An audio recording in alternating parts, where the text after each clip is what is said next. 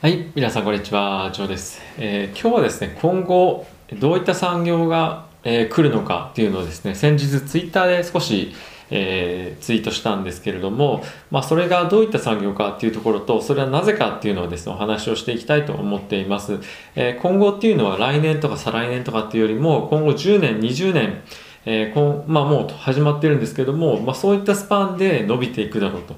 なので、えーまあ、今買ってずっとほっとくと、今そういう、それぐらいに、えーしてもですね、いいんじゃないかっていうような銘柄をですね、皆さんにご紹介、銘柄というか、まあ、セクターをですね、ご紹介していきたいと思います。えー特にですね、まあ、こういった銘柄、セクターに関しては僕はですね、まあ、息子とか、あの、の、えーアカウントで、まあ、購入しようかなと思っているようなものになっています。えーまずはですこれ5つセクターがあるんですけれども、えーこれ個別銘柄っていうのを、まあ、紹介するものも、えーあればないものも、えあるというようなちょっと形になってしまうので、え申し訳ないんですが一応まあセクターごとに行きたいと思います。まず1つ目なんですけれどもこれはですねえ EV ですね、えテスラとかニオとかシャオペンとか今ですね非常に、えホットなえー産業になっていてでこれがなぜですね10年20年来るかっていうと、まあ、皆さんもご存知の通りですねみな、えー各国が2030年までにとか、えーいついつ年までに、まあ、販売台数のですね半分を EV にするとか全全車をですね、えー販売台数の全部を、えーガソリン車ではないものにするとかまあ、そういった形で今いろいろと進めていることになっています。で、これはですね、一旦の目標として、確か中国だったと思うんですけど、2030年までに販売台数の半分を EV にするとか、そういった形で、まだ今後10年、20年っていうふうに拡大していく産業ということに今見込まれてますよね。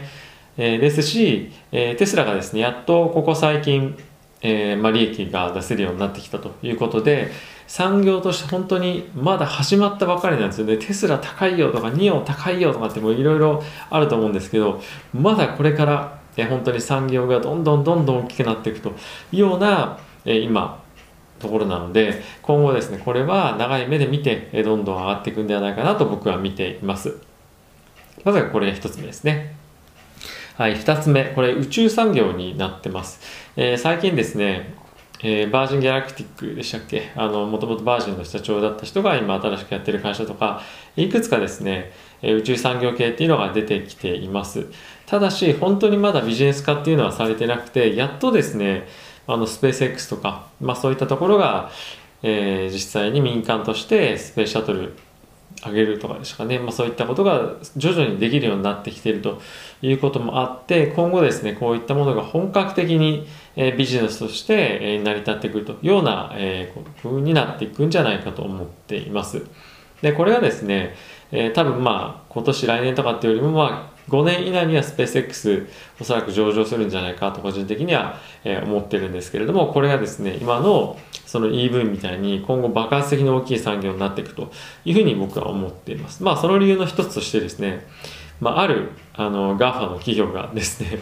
あのここに非常に大きく投資していると思うんですけれども、今皆さん宇宙衛星ってどれぐらいのお金で上げられると思いますか？これちょっとあの僕は調べたっていうよりも、えー友人に聞いた話なんですけども、約ですね、一つの宇宙衛星上げるために、なんと今もう2000万円で上げられると。2000万円ってまあ、あの大金なんですけども衛星を上げるっていうふうに考えると安くないですか？で衛星を上げるのは安いんですけど、まあ、それを管理するのに年間ですね、まあ、何億円もかかってしまうと10億円とかですね。でそういった管理を行うために今,、ね、今行うために行うサービスをまあ、提供すると。いうような今企業もですね準備をしているようなのも話が出ていたそうです。はい。まあ、そういったこともあってですね今後はやはりですねあのこの宇宙産業っていうのは、えーまだ見ぬまだ利益が出てない産業なんですがね今後大きくなってくるところだろうというふうに思っています。で、え3つ目なんですけれどもこれは常々言っているクリーンエネルギーになっています。これは先ほどのですね EV と同じようなストーリーになってるんですけれども、えーまだまだですねあの今後拡大していく、領域だと思いますし何ていうんですかねあのこれも本当にこの最初に言った2つと同じでどれぐらいの規模になるかっていうのも分かんないぐらいだと思うんですよね。なのでえー、これもまだまだまだなんていうんですかまだまだまだとかまだ始まったばかりということ、まあ、あって、えー、今後10年20年っていうかずっと今後あの課題となっていく人類が生きていく中で課題となっていくような、えー、セクターだと思うのでここは狙い目なんじゃないかなと思っています。まあ、クリーンエネルギーだったら日本人であれば、えー、ICLN ですかね、まあ、そこのセクターがいいんじゃないかなと、えー、個人的には思っています。もう一個ですね、別のセクター以前ですね、紹介して、えー、いたところがあってですね、これが、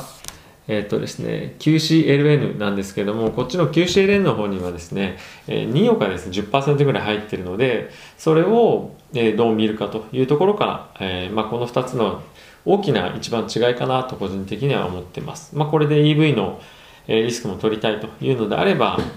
えこの QCLN 買ってもいいんじゃないかなと思います。はいまあ、あの EV に関しては、え自動運転っていう、えっと、ETF はいくつかあるんですけれども、えこの EV の車専門みたいなのは僕はちょっと知らないんですが、まあ、ないと思うので、えそういった意味ではですね、まあ、テスラ個別で買って、えー、2はちょっと個別で持つの怖いから、まあ、こっちの QCLN でとか、まあ、いろいろまああると思うんですけども、まあ、いろんな使い方できるんじゃないかなと思っています。はい。で、え4つ目なんですけれども、えこれはですね、サイバーセキュリティの、え領域が僕は今後来るんじゃないかなと思ってるんですね。で、サイバーセキュリティなぜかっていうと、えっと、まあこれ当然の、まあ、ごとく、えいろんなですね、えここ最近トランプ大統領が、えーとまあ、中国の、まあ、サイバー攻撃警戒しているとかそういったことも、え、あるんですけれども、まあ、そういったこともそうですし、えーと、あとはですね、えー、ずっと僕がこのこの本と YouTube を始めたばかりの、えー、頃の動画に遡っていただけると分かるんですが、えー、Google のもうやめちゃったんですかね。エリック・シュミットさん。やめてましたっけね。エリック・シュミットさんがえ今ですねアメリカの政府と一緒に大学を作ってるんですね。でその大学でメインに教育したい人たちとかっていうのが、えー、サイバーセキュリティなんですね。サイバーセキュリティセキュリティと AI の分野なんですけれども、まあ、そういったこともあってアメリカにとってこのサイバーセキュリティっていう領域は国策なんですね。なのでそこの大学で卒業した人たちした人たちっていうのはまあ、メインとしてはアメリカの政府に、まあ、そういった分野に関わっていく中で働いていってほしい人と、まあ、そういった人材を育成する大学なんですけれども、まあ、そういった国策としてアメリカが取り組んでいくというようなことを考えるとサイバーセキュリティの分野っていうのは本当に今後に大事になっていて、え、ないってさらに今後拡大していくと。ような分野になるんではないかなと思っています。でこれはですね、えー、どこの銘柄っていうのはまあ具体名出すのがいいのかちょっとわからないんですがえっと何でしたっけ？えっとクラウドストライクとかあとはちょっとティッカーしかあのこれほんなんて発音するんだろうって感じですけど ZI とかですね。ETF でいうと日本ではちょっと買えないんですけどえー、サイバーですね CIBR ですかね、えー、こういうふうに打っていただくと、え出てくると思うんですけれども、まあ、こういった、え CIBR ですね、ここの、まあ ETF とか見ていただけると、えどういった銘柄を買うのがいいんじゃないかっていうのはわかるかなと、え思っています。はい。で、最後なんですけれども、まあ、これはですね、非常に難しい領域だなと思いながらも、えー、アークがここ最近非常にいいパフォーマンスを出しているゲノムですね、まあ、そういった遺伝子関連の、まあ、医療に関わるような領域が僕は今後非常に、まあ、熱いんじゃないかなと思っています。まあ、これはですねあの言うもあの言わずもがななんですけれども、まあ、今後医療というものが発展していく中でやっぱりですねあの人に対それぞれに人に対してどういった治療が本当に合ってるのか例えばがんになってしまいましたでもいろんな治療法ありますよね。まあ風邪でも何でもいいんですけどいろんな治療法とかいろんなあの食べ物とかまあいろいろあるとは思うんですけどこの人が本当に効果があるものっていうのはどういうものなのかっていうのをやっぱりそこで、えー、調べて、えー、適用して適用していくことでその人にとってあの一番負担の少ないかつ一番効果があるっていうところに何、えー、て言うんですか、あの注力してえ治療をしていけるというのもあるとは思いますし本当はこっちの A っていう治療の方がいいんだけどまああのいろいろまあ治療法があるんで B やっちゃって最初にとかってやっぱあると思うんですよね。なのでできるだけそういう無駄なことをですねなくすっていうところもありますし最大の効果を求めるためにっていうところもありますし、まあ、あとはですねこれ無駄な医療費を使わないというところにもつながってくると思います。なので本当にですね、まあ、僕はまだそんなに知識がないのでこのゲノムの分野っていうのがどういうふうに使われてるかっていうのは、まあ、ばっくりとしか分かってないんですけれども、まあ、今後のですね医療をえー、本当に、あのー、大転換させるような今ですねテクノロジーの開発というのが行われているということもあるので、えー、この分野ですね非常に大きく、えー、今後は発展していくんではないかなと、えー、思っています。でまあなんで、まあ、これらのどういう基準で選んだのかっていうと、えー、まだ今産業に、えー、なってるもしくはこれからなるえー、なっていてもまだまだこれからみたいな産業をまず一つ選んだっていうところと、まあ、あとはですね、えー、今後、まあ、政策として国策として国が、えー、必ず取り組んでいかなければいけない領域っていうところが、えー、一番大きい点かなと、えー、思っています。まだ本当にですね、これそれぞれどこの分野、えー、どこの領域に関しても、もう絶対この会社がずっと勝つよね。まあもともとそんなとはないんですけど、あのただし今、まあ、インターネットで言うと、まあ、Amazon とか、まあ、Google とか、まあ、もう10年20年後もいるよねっていうようにまあなんか人々が思うような企業あるじゃないですか。でも今の挙げた5つの産業って多分そういう会社ってないと思うんですよね。まあテスラ硬いかなとかって思ったりするかもしれないんですが、まあ、他のえ EV 宇宙産業クリーンエネルギーサイバーセキュリティゲノム関係なんてもう5年後にどんな企業が残ってるか分かんないぐらいななわけじゃないですか。なので、えこういったところに対して個別株っていうよりも僕はですね、えっと、ETF を絡めて買っていくのがいいんではないかなと、え思っています。で、先ほども言った通り、え EV っていうのはですね、えっと、ないんですよね。あの ETF が。なんですけれども、え一応ですね、えー、まあそれに近しいようなものが、まあ、あるということなんですが、まあ、これは日本では、えー、またあの、まあ、買えないんですけど、まあ、オートメーションドライビングっていうところの領域で DRIV ですね、まあ、これ一応あの概要欄貼って,、ま、貼っておきますけれども、まあ、こういったところが、えー、海外のものだとまあ買えるということですね。であとはですね、えっと、まあ、クリーンエネルギー系であれば ICLN, ICLN 先ほど申し上げたような、えー、ところですね。あもしくは、ね、もう一個言った、えー、QCLN ですかね。はい QCLN ですね。QCLN というところがまあいいのかなとか思っています。えっ、ー、とあとはですねえー、ゲノム関係、ちょっと飛ばしてゲノム関係になりますけども、えー、これは、えっと、SBI だと変えたと思います。これ、先日ですね、あの、ツイッターの、ツイッターでですね、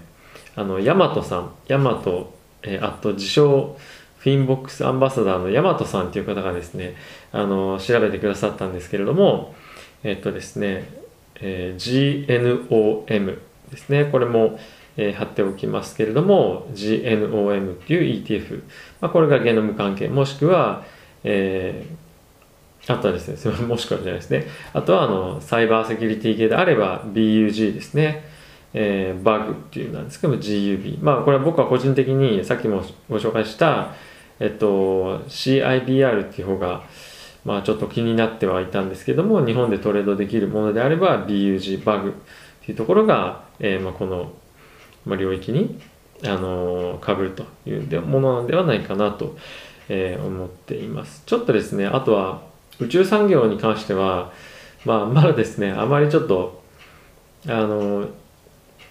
そんなに会社が、まあ、出てきてはいるものの、まあ、この